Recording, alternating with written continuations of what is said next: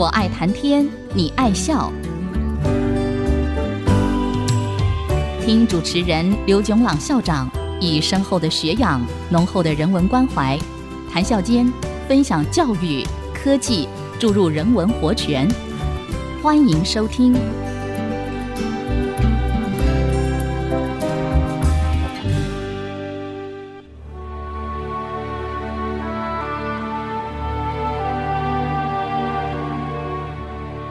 听众朋友，大家好，欢迎收听《我爱谈天，你爱笑》，这里是爱惜之音广播电台 FM 九七点五，我是刘总郎。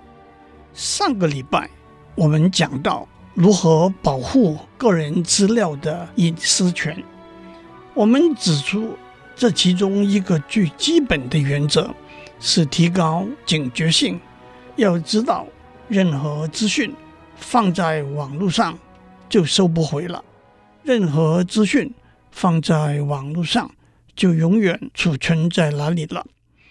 另外一个基本的原则是，没有必要资料不要详尽清楚的完全揭露。换句话说，含糊其辞，混淆真相。混淆真相不是撒谎。撒谎是扭曲真相，混淆真相不是加密，加密是隐藏真相。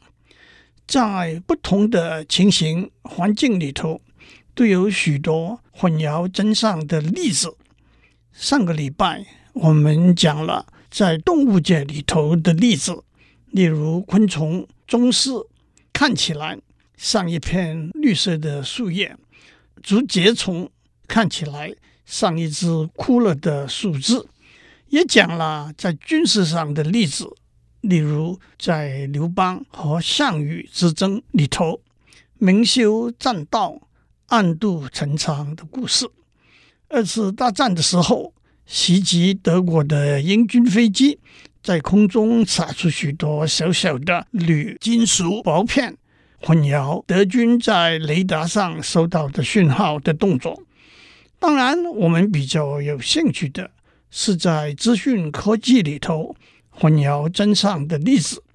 上个礼拜我们也讲过，在推特 Twitter 这个社交平台上，如何用大量的没有意义的推文来混淆和一个主题有关的推文。今天就让我们多讲一些有趣的例子，在军事行动。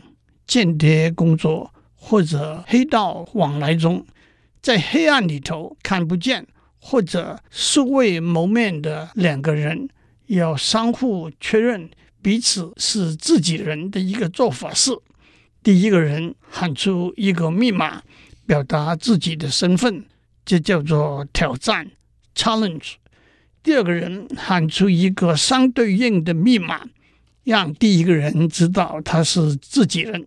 这叫做回应 （response）。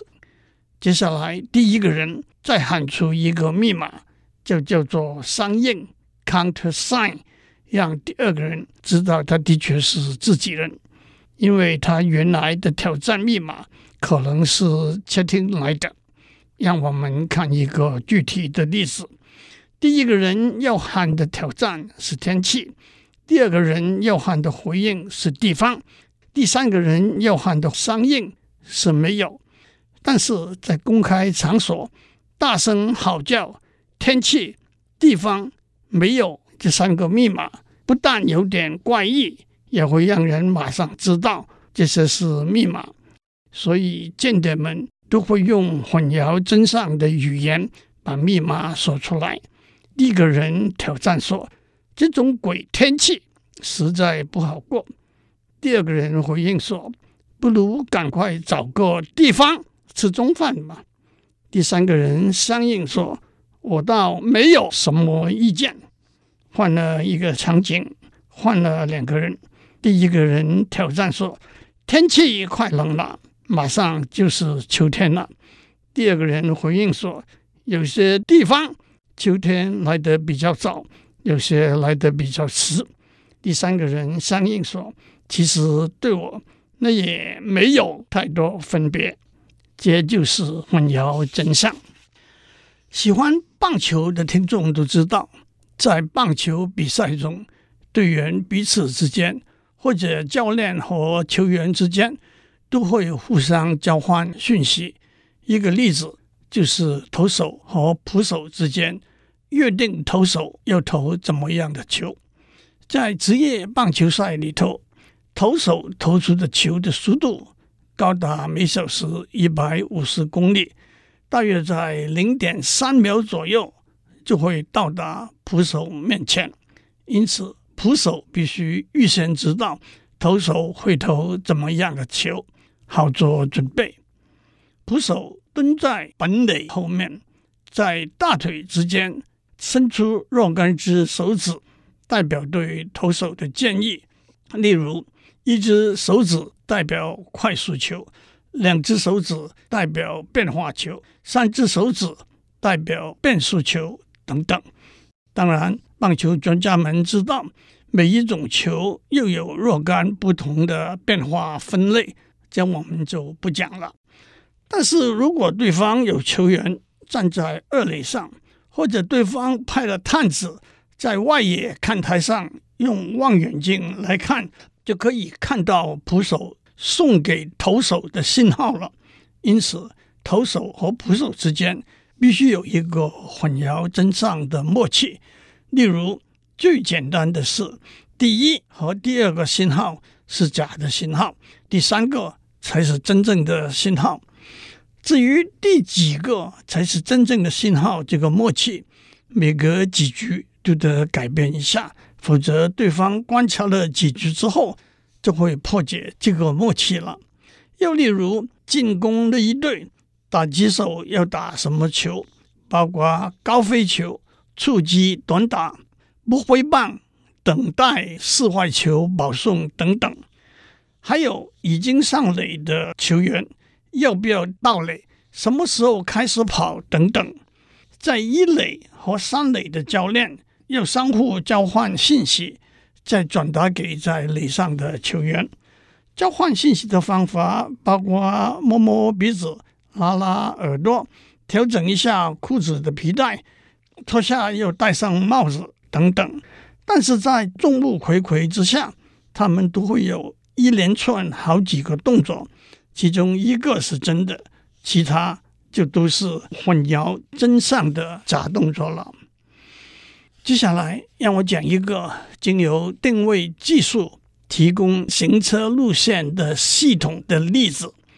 假设一个人从旅馆 A 出发，要到餐厅甲去吃饭，他只要把出发点 A 和目的地甲输入到系统去，系统就会提供一个最合宜的行车路线。我们假设系统不需要知道使用者的身份。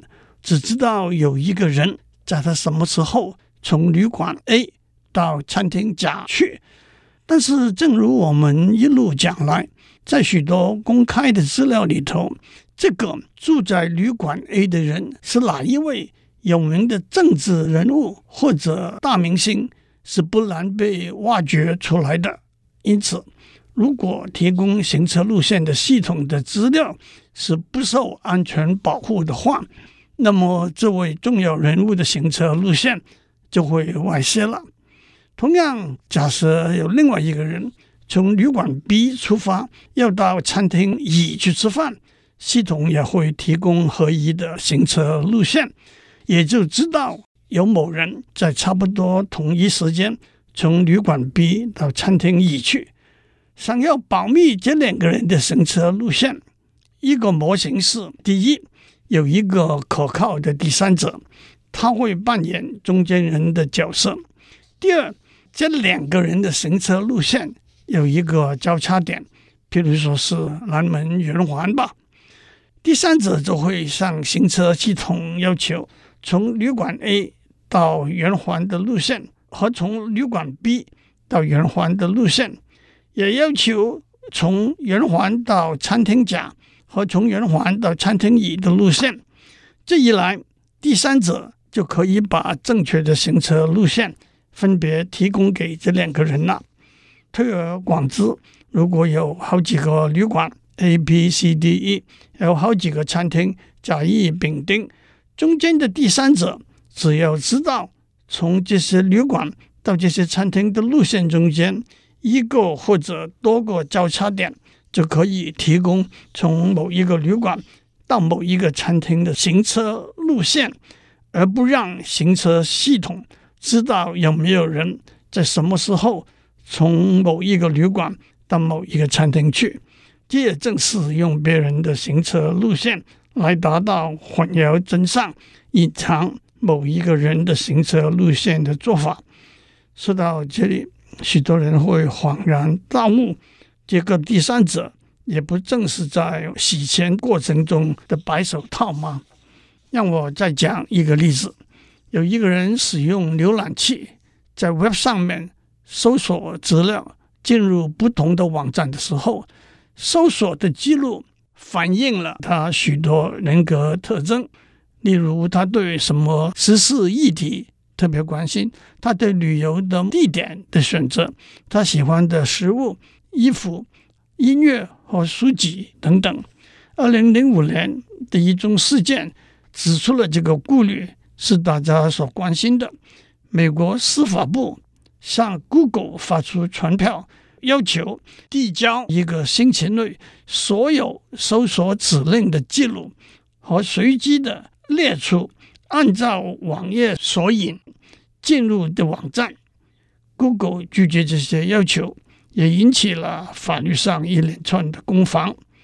面对这个状况，与其使用隐藏或者加密的方法，来防止搜索记录的外泄，TraceMeNot 是一个扎装在浏览器上的应用软体 App，它会随机的发出许多搜索指令，和使用者真正使用的搜索指令混合起来。这些搜索指令不但可以动态的改变，也可以依照使用者真正使用的指令。产生是真还假的指令，达到花多眼乱、混淆真相的目的。我们先休息一下，待会再回来。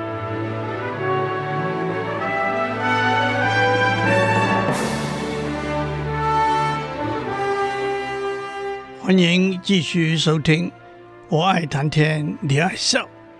我们在上面讲了好几个混淆真相的例子。让我接下去多讲几个。我要讲一个在超级市场购物的例子。在古老的时候，顾客选购了许多食物和日常生活用品，付了钱就离开了。当然，超市的电脑会有他购买的东西的清单，但是如果他付现金的话，超市不会有任何。他个人身份的资料，顶多知道购物的是孙中山先生或者富兰克林 （Benjamin Franklin） 而已。如果顾客用信用卡付账，那么他买东西的清单就和他存在信用卡里头的个人资料连接起来了。还有一个情形是，有些超市有所谓会员卡。只要登记作为会员购物的时候，就可以享受若干折扣。因此，即使顾客用现金付账，如果他使用会员卡来获得折扣，超市也会把他购物的清单和他在会员卡里头登记的个人资料连接起来。一个顾客购物的记录对超市来说是很有用的资料。但同时，对顾客来说，那是应该保护的个人资料。有一个案例是，一个顾客在超市购物的时候摔了一跤，他提出诉讼，要求超市赔偿。超市的律师说：“我们可以公开你购物的记录，你常常购买数量不少的酒，因此你摔跤的时候，可能是因为喝酒喝醉了。”要避免超市经由会员卡的使用，建立每一个会员个人购物的资料。一个简单的做法是亲戚朋友之间时常交换会员卡的使用，因此超市就无法把购物的记录和一个特定的会员连接起来。另外一个故事是，有一个超市的会员卡是用条码来验证的，因此有人就复制了许多份一个会员卡的条码，分给许多人来使用。虽然他原来的目的只是不让超市建立每个顾客个人购物记录的数据库，但是可能就犯了伪造文书的罪行了。另外一个例子也是大家都熟悉的：当我们使用浏览器浏览网页的时候，许多网页上会同时有一面或者几面。广告旗帜 （advertisement banner） 的出现，这些广告旗帜是由网络广告公司 （advertising network） 和 T 要卖广告的客户和网站协商安排的。网络上的广告市场大得惊人，一个估计是在二零一九年，大约是三千亿美元。网络广告公司的运作也是非常复杂的，这其中最大的自然就是 Google，它占一千亿；Facebook 占七百亿；阿里巴巴占三百亿；Amazon 占一百四十亿；百度占一百二十亿等等。网络广告公司的收入如何计算，也是非常复杂的。一个最常用的计算方法。是当一个浏览器的使用者点击一个广告进入卖广告的客户的网站的时候，卖广告的客户就付一点小小的费用给网络广告公司。不过聚沙成塔，就成为一百一千亿计的收入了。可是站在个人资讯的立场，一个使用者点击了哪些广告？是他的个人资料，许多使用者是不愿意一些资料被网络广告公司收集的，因此有一个公司想出了一个混淆真相的做法。它有一个应用软体 App，可以附加在浏览器，例如 Chrome、Firefox 等的上面。当一个使用者使用浏览器浏览一个网页的时候，这个 App 会自动点击网页上每一个广告其次，这个动作是在使用者不知不觉的幕后进行。最原始的目的就是不让网络广告公司收集到使用者真正点击的广告其次。不过这倒惹火了 Google，因此在二零一七年，Google 宣布这个是恶意软体。不许它被附加在 Chrome 这个浏览器上面。Google 的动机是明显的，因为假如他不这样做的话，通过他卖广告的客户就会付出许多意想不到，而且也没有效果的费用，也自然破坏了 Google 和卖广告的客户之间的商业模式了。最后一个也是最重要的例子。是软体如何混淆真相的手段，来保护软体的智慧产权。我们在大学里头学软体工程的时候，老师会告诉我们，写程式的时候一定要把来龙去脉交代清楚，好让团队里头参与工作的其他软体工程师看程式的时候就一目了然。